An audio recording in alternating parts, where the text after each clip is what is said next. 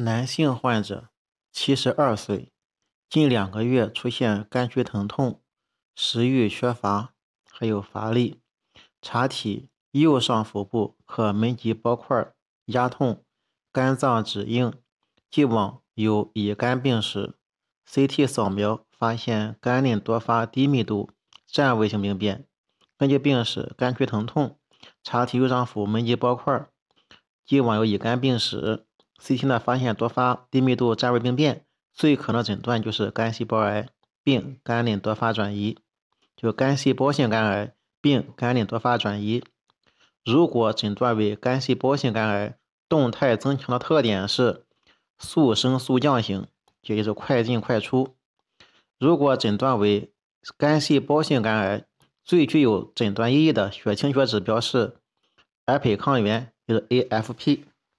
关于肝细胞癌的知识点，肝细胞癌是原发性肝癌中最常见的一种细胞类型，占百分之九十五，血型转移多见。实验室检查甲胎蛋白升高是其特征，实验室检查甲胎蛋白升高是其特征，明显升高。增强特点是快进快出式。下一个病例是一个男性，六十一岁，上腹隐痛。半年余，黑便，胃肠背肌造影见胃小弯龛影，胃壁僵硬，龛影口环滴征，最可能诊断是胃癌。确定早期胃癌的首选检查方法是胃镜活检，这是最准确的。胃壁的 X 线造影征象有：第一个呢是管壁胃壁。僵硬呈直线状，边缘不规整。胃癌的 X 线造影征象，第一条是胃壁僵硬呈直线，边缘不整齐。胃癌 X 线造影的第二条是充盈缺损。胃癌征象造影，胃肠的 X 线造影征象第二条充盈缺损。胃癌 X 线造影征象第三条是整齐的巨大溃疡，不对，这是不整齐的巨大溃疡，溃疡不整齐，这是说法错误的。嗯，胃癌的 X 线征象是不整齐的巨大溃疡。胃癌的 X 线造影征象第四条是胃黏膜周壁中断融合。胃黏膜周壁中断融合。胃癌 X 线造影征象第五条是可见明显的环堤和中心不整齐的溃疡。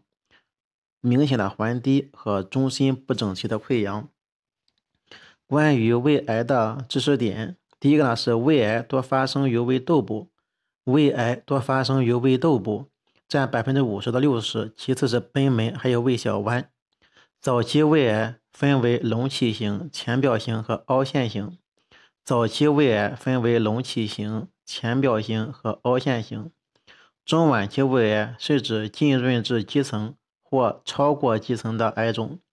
中晚期胃癌是指浸润至基层或者超过基层的癌种。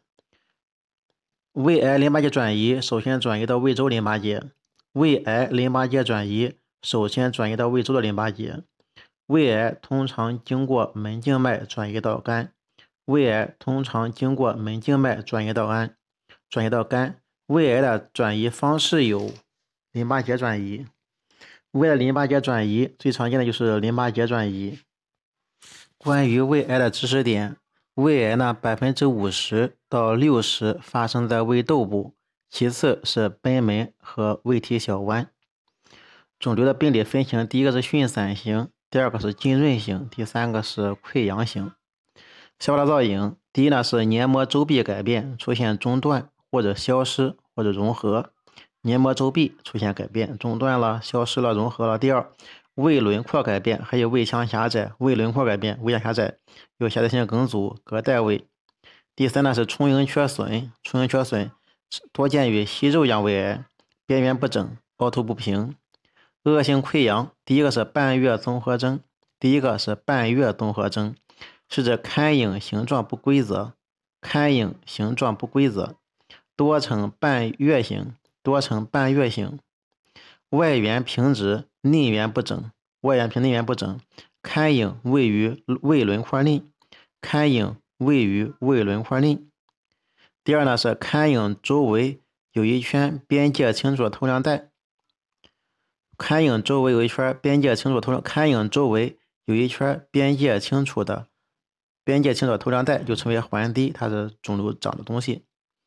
呃，龛影呢，半月状是指龛影形状不规则，龛影呢形状不规则的呈半月状，外缘平直，内缘不规整，龛影位于轮廓之内。指压征是指溃疡边缘呈结节状，溃疡的边缘呈结节状，癌性浸润。这肿瘤部分呢，就像一个一个小凸起，像指压的一样。尖角征是指龛影边缘不规则角形尖刺影，龛影边缘不规则角形尖刺影多位于。指压际间，它的伴随症状是胃周淋巴结增多，胃周淋巴结增多，所以是首先出现淋巴结转移，应该是胃周淋巴结转移。患者女性，四十七岁，发现右乳肿块两个月，只硬，表面不光滑，与皮肤及深部无明显粘连，没有压痛。右腋窝可触及一个杏儿大的淋巴结上活动，像这它的病史特点就是呢，乳腺肿块两个月，硬，表面不光滑，与皮肤深部呢没有明显粘连，没有压痛，腋窝呢有淋巴结。如果是乳腺癌，首先选择的治疗方案应该是乳腺癌的根治术，这应该是比较早，应该呢首先是进行根治，术后呢采用放疗、化疗。预防呢复发，还有全身的转移。患者在出现明显症状以前，乳腺癌呢就可以通过平片线转移。就是乳腺癌呀，它还没有出现明明显症状的时候，X 线片就能够显示已经存在的远处转移，但没有转移的时候是看不见的。乳腺癌特征性钙化的特点，乳腺癌特征性钙化特点，第一个呢是单位体积内的数目众多。第一个乳腺癌的特征性钙化特点，乳腺癌的特征性钙化，第一是单位面积内钙化较多，单位面积内钙化较多。第二呢是密集成簇，密集成簇。第三呢是密度不匀，密度不一，浓淡不均匀，密度不一不均匀。第四呢是钙化粒微小沙粒状，钙化粒微小沙粒状。第四呢是钙化位于肿块内或边缘部，钙化位于肿块内或边缘部。乳腺的 CT 表现呢，第一是肿块，是肿块特点，是边缘有分叶有毛刺，一个肿块特点是边有分叶有毛刺。第二呢，乳腺癌的嗯密度呢是不均匀的，它的肿块的密度是不均匀的，通常高于正常腺体组织，它要高于正常腺体组织。所以在那个脂肪型的更更发现致密性呢，就是发现就少一些。但 CT 上应该不存在问题的，这平片特点。嗯，第三个呢是增强特点，是肿块是明显强化的，C 值大于五十个护士单位。关于乳腺的知识点，就是它的它的这个肿块是乳腺癌常见的 X 线征象，肿块的形状多呈分叶状或者不规则。肿块的形状多呈分叶状或者不规则形，肿块的边缘多呈小分叶、毛刺或浸润，肿块的边缘多呈小分叶、毛刺或浸润或兼而有之。钙化是乳腺癌的另一个常见 X 线征象，钙化是乳腺癌的另一个常见 X 线征象，形状多呈细小沙粒状，形象形态。多呈细小沙粒状、线状或线样分支状，形态多呈细小沙粒状、线样或线样分支状，大小不等，浓淡不一，大小不等，浓淡不一，分布上常呈簇、线、段样走形。这钙化在分布上常呈簇、呈线或段样分走形。钙化可以单独存在。也可以位于肿块内或者外，钙化可以是单独存在的，也可以位于肿块内或者外。在动态核磁上，乳腺癌的信号强度趋于快速明显增高，且快速减低，就快进快出，速升速降。强化多不均匀，或呈边缘强化，并不均匀，边缘强化。强化方式多由边缘强化向中心渗透，中边缘强化向中心透。嗯，中心渗透呈向心样强化，有点像血管瘤啊。表现为而非肿块性的肿肿非肿块性病变的乳腺癌，可以呈导管或断性的分布增强，或者导管或者断性分布增强，易见于导管内原位癌。增强 CT 的特点呢，就说呢，CT 呢就说呢，边缘那个分叶毛刺，这形态学特征，肿块的密度呢要高于乳腺组织。嗯，增强的是明显强化，快进快出，CT 值通常高于五十户单位以上，CT 值通常高于五十户单位以上，但是少数良性肿瘤也可以明显强化，因此需要结合形态学特征进行综合判断。患者女性，五十八岁。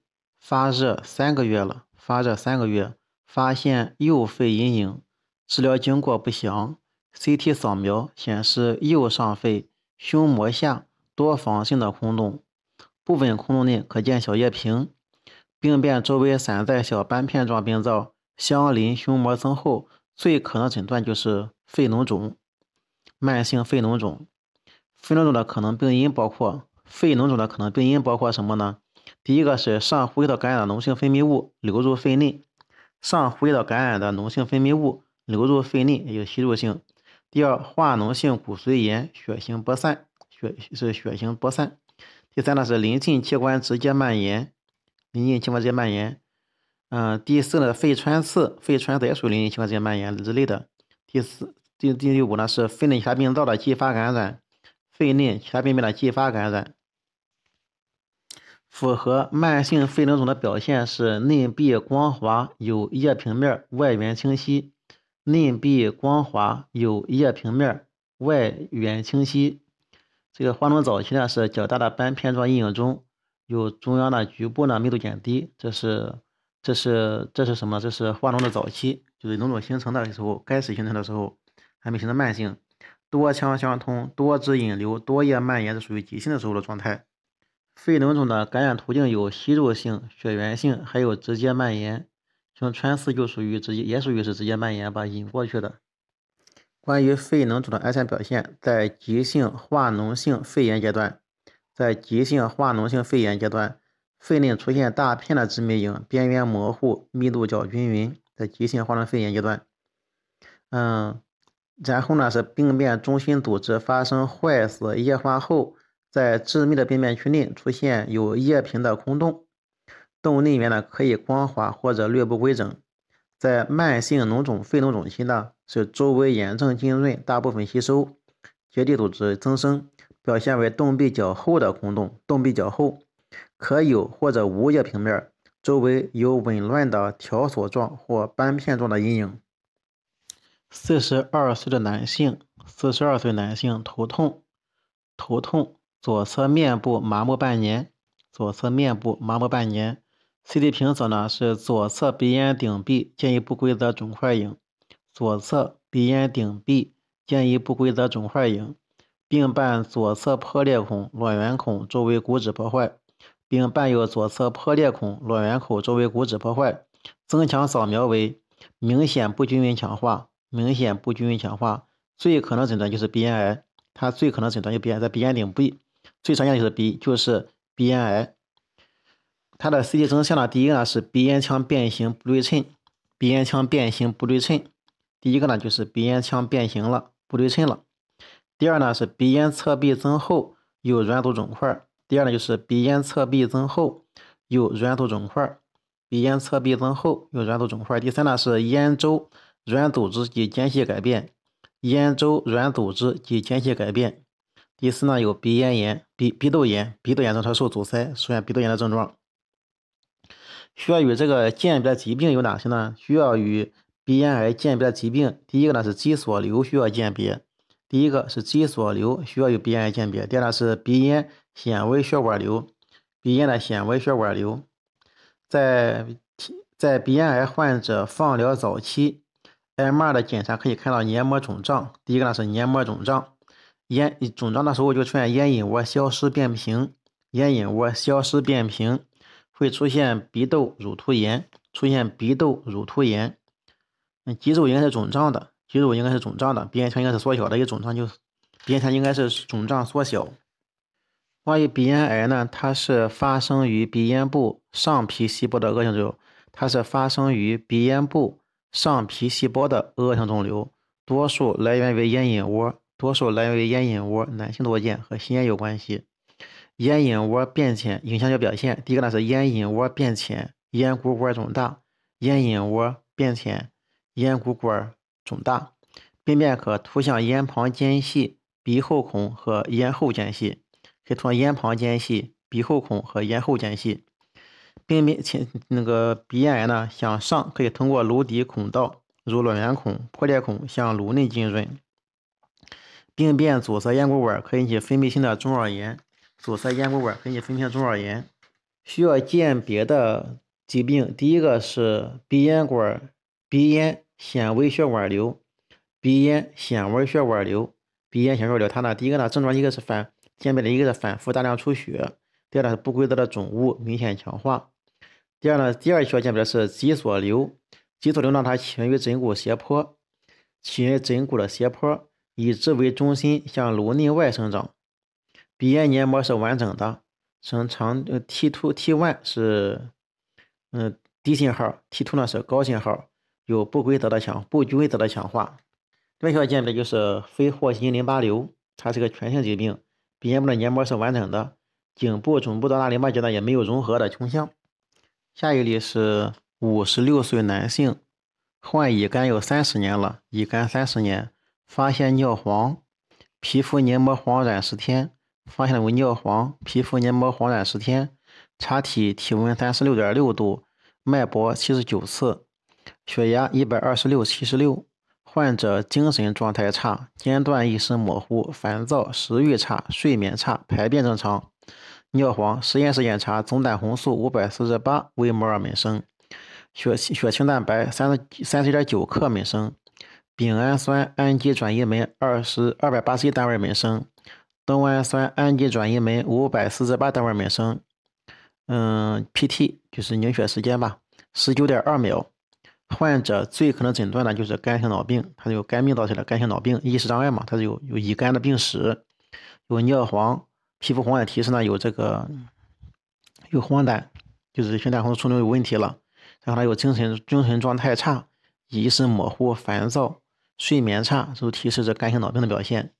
血氨升高的这个患者，他血氨升的主要原因就是氨的清除不够，他血氨的什么原因就是。这个人血氨升的原因就是氨的清除不足。关于该病的叙述，第一个呢是百分之八十到九十的慢性肝衰竭的基底节区 T1 呈高信号，百分之八十到九十的慢性肝衰竭病人基底节区 T1 呈高信号。第二，肝性脑病的临床表现是黄疸、蜘蛛痣、腹腔积液和癫痫。肝性脑病的临床表现是黄疸、蜘蛛痣、胸腹腔积液，还有癫痫。急性肝性脑病可以引起死亡，急性肝脑病可以引起死亡。在治疗三到六月以后呢，波谱还有临床表现都会恢复正常。治疗三到六月以后，波谱临床表现可以恢复正常。关于肝性脑病的知识点：肝性脑病是急慢性肝病引起的可逆性中枢神经系统症状。认知和功能与认知和运动功能改变的临床综合征。嗯，是肝性脑病是急慢性肝病引起的可逆性中枢神经系统精神认知运动功能改变的临床综合征。它是可逆性的，一定要注意。还有精神认知运动功能障碍。百分之在磁共振上，百分之八十到九十的慢性肝衰竭病人在基底核区可有 T1 的高信号。与锰的沉积有关系，百分之八九十的中性肝衰竭患者列区 T1 高信号与锰的沉积有关系。肝性脑病临床表现是黄疸、蜘蛛痣、腹水和癫痫。黄疸、蜘蛛痣、腹水还有癫痫，可并发于急性或者慢性肝病。急性肝性脑病可以引起死亡。治疗以后呢，这个波谱治疗三到六个月以后，治疗三六个月以后。波谱还有临床表现可以恢复正常，治疗三六月以后，波谱和临床表现可以恢复正常。T1 的高信号与肝移植以后一年可以恢复正常。双基底节区的 T1 高信号呢是对称性的高信号。